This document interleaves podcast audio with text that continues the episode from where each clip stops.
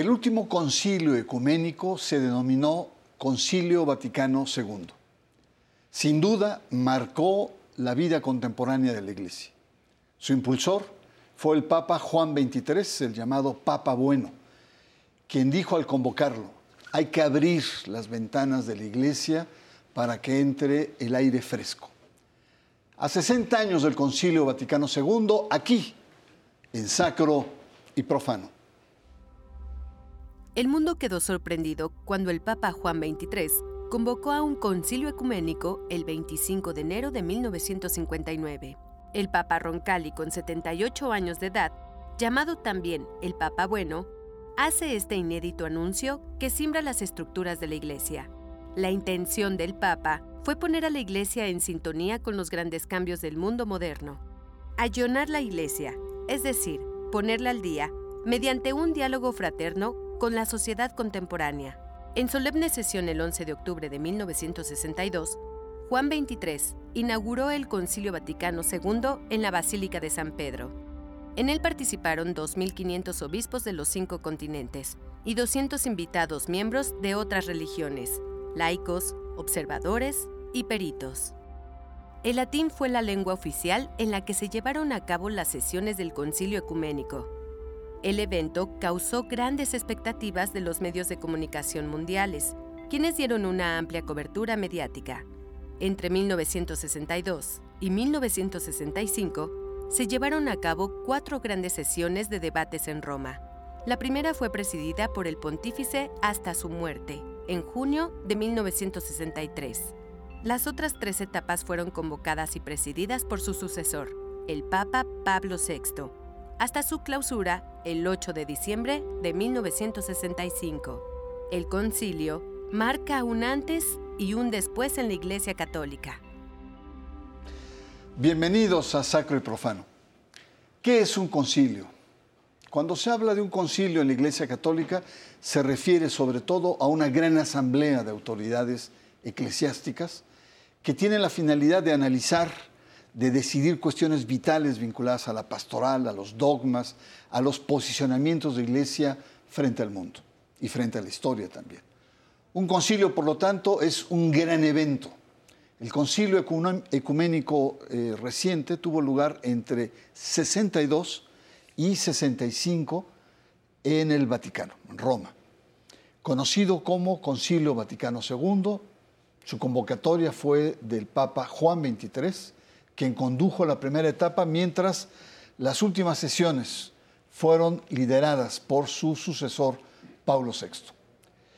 Contamos con la reflexión y generosa presencia de Felipe Gaitán y de Ignacio Cuevas. Muchas gracias por su presencia. Felipe, ¿por qué es importante el Concilio Vaticano II que se hizo en los 60, hace 60 años? Fíjate, Bernardo, uno pensaría que el tiempo de los hombres es corto, pero el tiempo de la iglesia es muy largo y prácticamente ellos se mueven en la eternidad. Pero es importante porque marcó muchísimo la entrada de la iglesia a la modernidad, al mundo moderno. Uno pensaría que un concilio vaticano es solamente interno de la iglesia, pero en realidad convocó a diferentes actores, convocó a todo el mundo católico y convocó a los laicos e incluso a los medios de comunicación. Es decir, fue un gran escaparate para también discutir temas doctrinales, dogmáticos, pastorales, etcétera, etcétera. 60 años, hace 60 años, la iglesia debatía cómo relacionarse con el mundo. Y uno pensaría que en ese momento iban, iban a seguir una misma línea, pero en realidad marcó un cambio, un cambio fundamental que lo veremos en años siguientes. No se explicaría la teología de la liberación y la teología de los pobres en América Latina sin este concilio. No explicaríamos el surgimiento de una figura carismática como Juan Pablo II entonces, el Vaticano II fue la gran puerta de entrada a la modernidad de la Iglesia Católica. Hay que recordar que hubo un, concilio Vaticano I en el siglo XIX, pero no es una continuidad, es otra concilio, le llamaron así porque aquel quedó interrumpido y que de alguna manera marca esta entrada al mundo. Y bueno, también venía del cierre de la guerra en Europa este cierre de la guerra, de la Segunda Guerra Mundial, donde el Vaticano y la Iglesia Católica fue cuestionada y había que ser en gran parte un, replanteamiento. ¿Quién era la Iglesia Católica y quiénes eran los católicos en este mundo moderno? Los años 60, los luminosos años 60, ¿no? Kennedy, Khrushchev, eh, la revolución cultural en, China, ¿no? parecía el fin de la guerra y había un cierto optimismo. Eh, Ignacio, ¿por qué recordar el Concilio Vaticano II a 60 años? Pues porque sin duda fue un, avance importantísimo que la Iglesia debía dar desde muchos siglos atrás, ¿no? Es decir, algunos elementos básicos como, como que la liturgia fuera en el idioma de las personas, que ya Lutero y otros habían hecho desde siglos antes, y la Iglesia seguía anclada como en una serie de medidas, mientras el mundo avanzaba y avanzaba, ¿no? O sea, es interesante.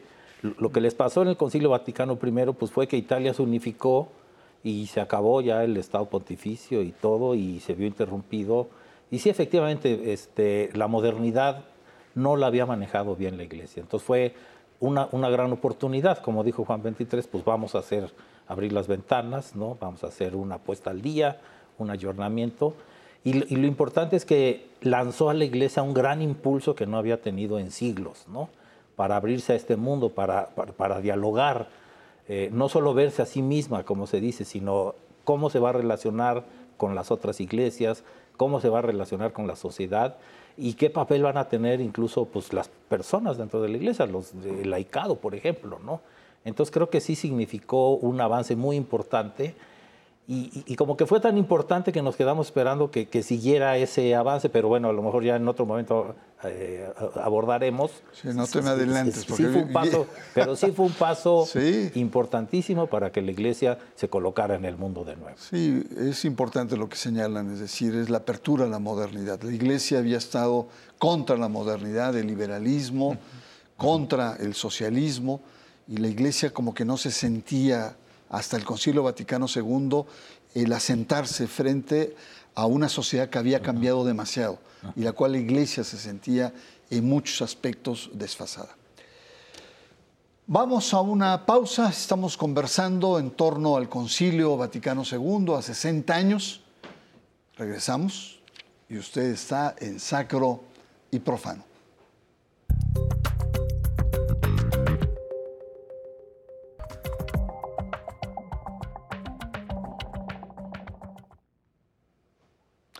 Estamos conversando con Felipe Gaitán e Ignacio Cuevas en nuestro tema a 60 años del Concilio Vaticano II.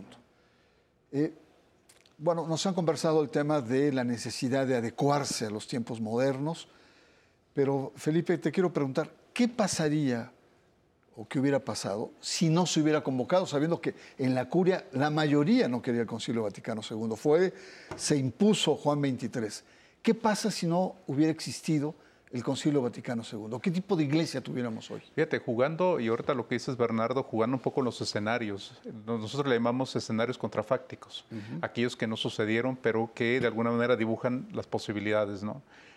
¿Qué hubiera pasado si no se hubiera dado Concilio Vaticano II? Hubiéramos tenido una iglesia aún más disminuida de la que se tiene ahora con la presencia de los católicos, porque el Concilio Vaticano no solamente fue una mirada hacia adentro, sino fue una mirada hacia el mundo porque abrió un diálogo con otras religiones, sobre todo orientales en ese momento, pero abrió también la posibilidad de, tener acercamiento con otras iglesias cristianas, protestantes, los ortodoxos y demás.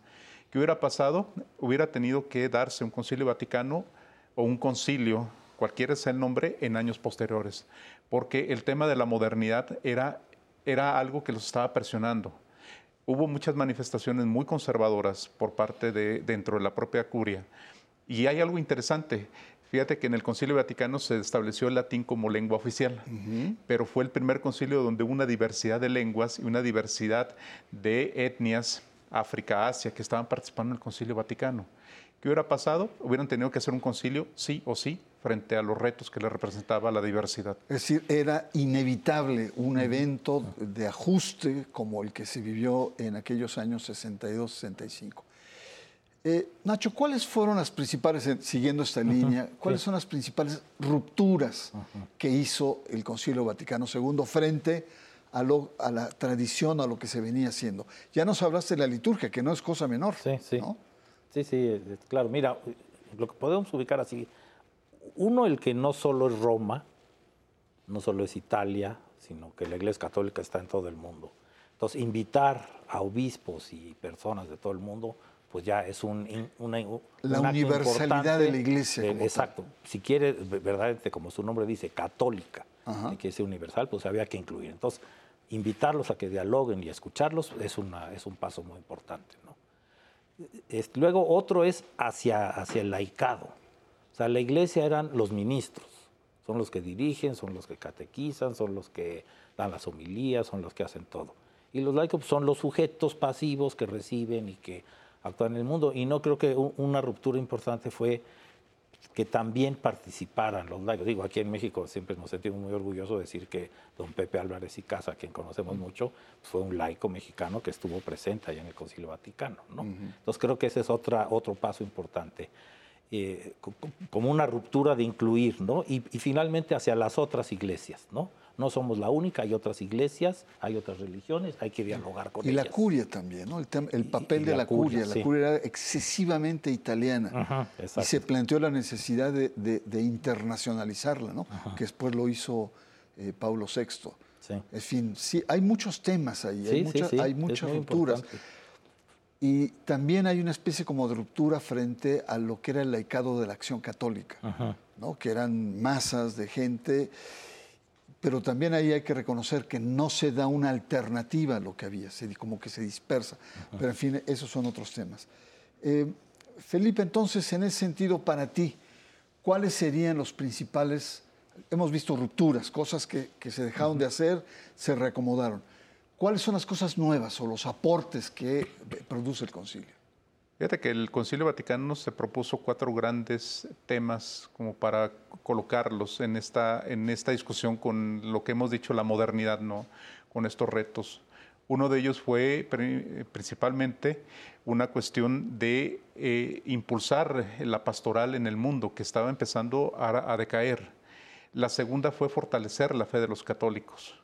La tercera fue entender los cambios que se daban en el mundo, entenderlo no solamente los cambios tecnológicos, los cambios políticos que también estaban, que estaban presentes. Y una cuarta eh, es el diálogo con otras religiones. Esta cuestión ecuménica que ahora lo hablamos de manera como muy abierta, fue una gran, una gran ventana que abrió el Concilio Vaticano. Sobre todo ellos lo veían con, los, con las eh, religiones orientales porque empezó los años 60, recordemos, los hippies, toda esta idea de la espiritualidad, ellos lo veían como una amenaza. Y entonces empezaron a hablar, pero también hablaron con las iglesias protestantes con las cuales no estaban dialogando tampoco. Y hablaron con la iglesia ortodoxa rusa, que participó la iglesia ortodoxa a reserva de que no se, no se cuestionara el comunismo. E incluso hubo obispos chinos en el exilio que participaron dentro del Concilio Vaticano. Entonces, son los grandes temas que planteó el Concilio Vaticano II. Me parece muy, muy, muy interesante esto que has planteado, Felipe. La dimensión de conflicto. ¿no? Es decir, ya al principio los sectores de la curia le dijeron al Papa, oiga, es una locura lo que está usted planteando. Y el Papa dijo, va que va, el ayornamiento, el ponerse al día.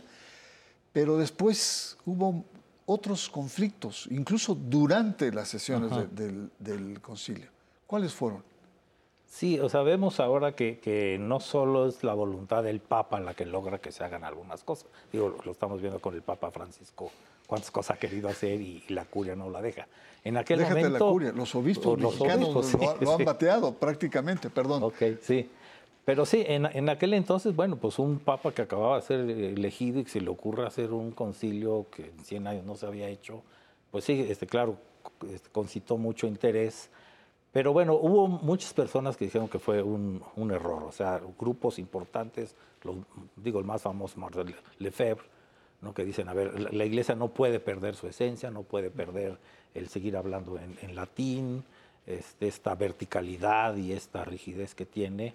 O sea, eso es lo que la ha mantenido por todo la este liturgia, ¿no? Estaban encendidos. Sí, la liturgia, como, este, voy a hablar en otro en otros idiomas, en fin, entonces como que muchas cosas eh, para, para gente más conservadora pues fue, fue un rechazo y le costó una cierta decisión a la Iglesia Católica, no muy numerosa pero significativa. Pero en contraparte pues también, digo, ya si vamos a hablar de muchas cosas que la Iglesia se tiene que actualizar, pues habría enormes, ¿no? Eh, enormes temas y bueno, pues se dieron unos avances importantes, pero para muchos pues se quedaron atoradas algunas cosas históricas que otras iglesias pues ya estaban haciendo, como pues, lo que siempre se comenta, el celibato, si es pertinente o no es pertinente en este mundo, si las mujeres deben participar o no, si la verticalidad que tiene el sacerdote en una parroquia debe seguir siendo así tan, tan fuerte o no. Entonces, pues sí, mucha gente se quedó, se quedó esperando. Yo creo que para el concilio estuvo muy bien lo que se avanzó, pero después se frenó ese impulso, ¿no? Se debió haber seguido avanzando en otros temas. Sí, efectivamente, después se frenó y hubo focos de alarma, sobre todo cuando muchos curas empezaron a secularizar. Sí, los, eh, jesuitas tomaron los, Sobre todo los jesuitas, ¿no? Eh, Felipe, Benedicto XVI en algún momento de su cátedra dijo que hubo como dos concilios. Uno, el concilio de los medios, que exaltaban las, los avances, las propuestas y tal, y le exageraban y tal. Y otro, el concilio del, real que, de los participantes y de los documentos. Eh, Benedicto XVI, hay una distancia entre ambos. ¿Tú eh, coincidirías con esta apreciación? De hecho, lo que vemos con Benedicto XVI, yo diría que hubo varios concilios ahí dentro del propio concilio. Y Benedicto XVI fue un actor fundamental dentro de Asesor de primer nivel. Fue un asesor que después va a ser, para la causa de los santos, va a ser el, que va a encabezar con Juan Pablo II. Hubo, sí, uno de los medios, porque por primera vez se transmitió, digo, ningún otro concilio se había transmitido al mundo, este, y tampoco había tantas personas participando, cerca de 3.000, 2.000, eh, 2.100 personas, 2.200 personas. 2.700. 2.700. 2.500 obispos y 200. Es una cantidad impresionante, ningún otro concilio lo había tenido. Y por supuesto, hubo en los medios de comunicación esta resonancia, sobre todo por los laicos que estaban siguiendo el propio concilio desde sus lugares de origen. Aquí, curiosamente, y ya lo decía Nacho, hubo ciertas resistencias. Quien menos le dio voz al Concilio Vaticano fue el Observatorio, el diario del Vaticano, el Observatorio Romano. No le dio, pero el New York Times sí le dio y demás. Hubo también un concilio de los laicos. Los laicos tomaron un poder que no tenían antes. Dentro de la curia se hicieron también disputas. Entonces tenemos varios concilios dentro del concilio. Hay que recordar que estuvo eh, Álvarez y Casa, José Álvarez y Casa, uno de los pocos laicos presentes ahí. Pues muy bien, vamos a, una pausa. Eh, estamos conversando en torno a este evento importantísimo en la vida de la Iglesia, que fue el Concilio Vaticano II, a casi 60 años. Vamos a una pausa. Estamos en Sacro y Profano.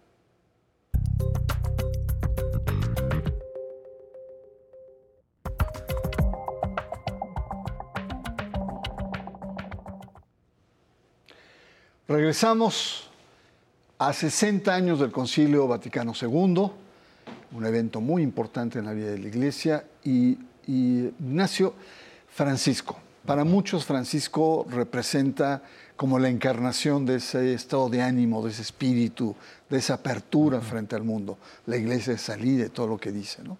Incluso también hereda los mismos malquerientes que en su momento tuvo. Eh, ¿Qué representa Francisco hoy para el Concilio Vaticano II? Pues sí, como que o sea, después del concilio, digo, a Pablo VI le tocó continuarlo y lo hizo bien, ¿verdad? Este, con Juan Pablo II pudimos ver incluso alguna regresión en muchas cosas de la verticalidad de la iglesia, aunque apertura hacia otras religiones, pero como que Francisco nos, nos representaba esa esperanza de, a ver, este concilio, ya han pasado muchos años y hay muchas otras cosas que no se han hecho, un espíritu fresco, un jesuita, un latinoamericano, con una actitud muy diferente.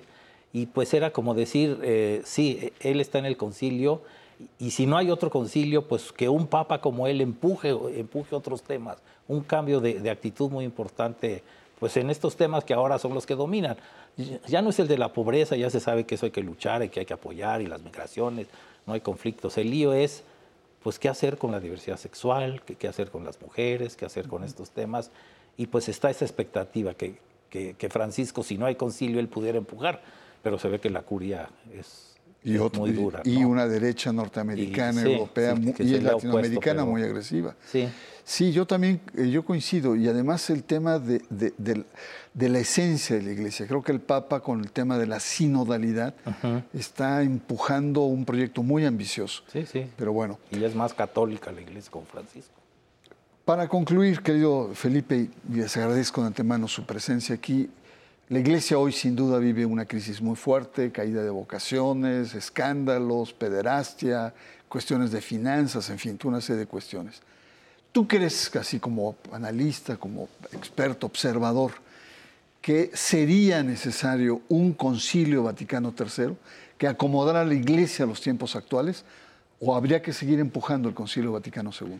Ya es necesario hacer un concilio vaticano. Creo que la iglesia, las demandas, con todo lo que mencionó Nacho, lo que acabas de mencionar tú, toda esta parte interna de la iglesia, los escándalos, la pérdida de vocaciones, los laicos que se empiezan a ir de la iglesia, etcétera, etcétera, es necesario un concilio vaticano tercero porque hay otra agenda. Digamos, y lo, lo dije al inicio, la iglesia se mueve en el tiempo de la eternidad, los hombres se mueven en el tiempo de la vida. Y en ese sentido el Concilio Vaticano, un Concilio Vaticano III es necesario. No va a ser en este Papa, con este Papa, será en los próximos que vienen. Porque lo hemos visto, los sínodos no han avanzado. Y al contrario, se han resistido y ha aparecido mucho los grupos conservadores y de derecha, norteamericanos, europeos, que han cuestionado al propio Papa. Entonces creo, para sobrevivir la Iglesia y posicionarse en el mundo con la agenda que está hoy, es necesario un Concilio Vaticano III. Muy bien, Nacho. Muchas gracias, Felipe, por su presencia. Y sin duda hemos visto eh, cómo este concilio de los años 60 cambió el perfil de la Iglesia. Pero también hubo batallas, guerras internas de interpretaciones. También se ha mencionado oscilaciones entre aperturistas, pero también regresiones, como el llamado invierno eclesial, en donde tanto el Papa Juan Pablo II como Benedicto XVI estuvieron involucrados. Algunos parodian con lo que dijimos al principio, que este abrir las puertas, las ventanas de la iglesia. Dicen, sí, se abrieron las ventanas de la iglesia, pero dio pulmonía, así es que hay que volverlas a cerrar. Esa es la postura de muchísimos que tuvieron. Vamos a retomar algunos de estos grandes temas del concilio. Soy Bernardo Barranco y le espero la próxima semana aquí en Sacro y Profano.